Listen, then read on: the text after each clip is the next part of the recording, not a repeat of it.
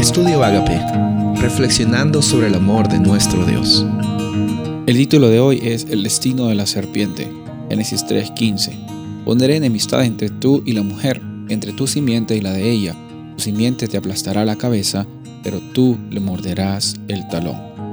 Vemos de que el día anterior terminamos con la interacción entre Dios y, Adán y Eva diciendo, bueno, teníamos miedo, nos escondimos y Dios les dice, ¿acaso ustedes han comido de este árbol? ¿Cómo sabían que estaban desnudos? Podríamos hablar horas y horas acerca de la realidad de, cómo es que el pecado nos causa en pensar a nosotros mismos, pero no estamos aquí para eso, estamos aquí para reflexionar sobre el amor de Dios, porque incluso en el, eh, eh, se muestra el amor de Dios en esta declaración de Génesis 3.15.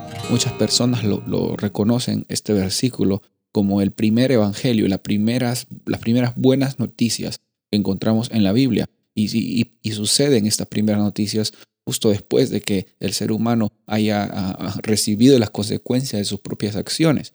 Este Génesis 3.15 nos dice que va a haber una diferencia, va a haber una enemistad, va a haber una lucha, pero va a haber una diferencia entre, entre la descendencia de esta mujer la descendencia de la serpiente. Y, la verdad van a haber bastantes dificultades, pero va a prevalecer la simiente de la mujer.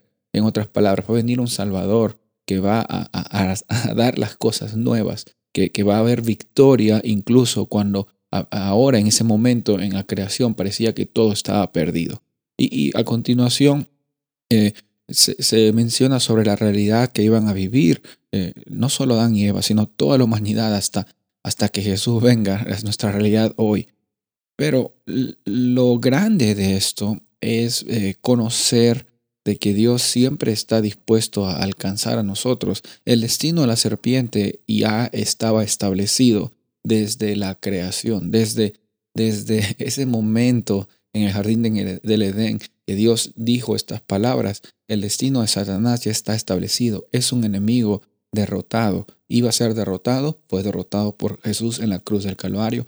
Y ahora estamos literalmente esperando los momentos de encontrarnos con Jesús para que realmente ya sea un destino final de, este enemigo derrotado. Y puede que en momentos tú sientas de que todavía eh, tu, tu, pasado te, te lleva y, tienes bastantes cargas y, que la vida no es fácil. Bueno, eh, no estamos diciendo que la vida tiene que ser fácil eh, hoy día, pero sí estamos diciendo que la vida puede ser vivida con abundancia cuando tenemos a Jesús en nuestro corazón y recordamos de que la victoria viene porque estamos conectados a, su descendencia, a su simiente en Cristo Jesús. Somos esa familia, esa comunidad que tiene la victoria y la eternidad. Soy el pastor Rubén Casabona y deseo que tengas un día bendecido.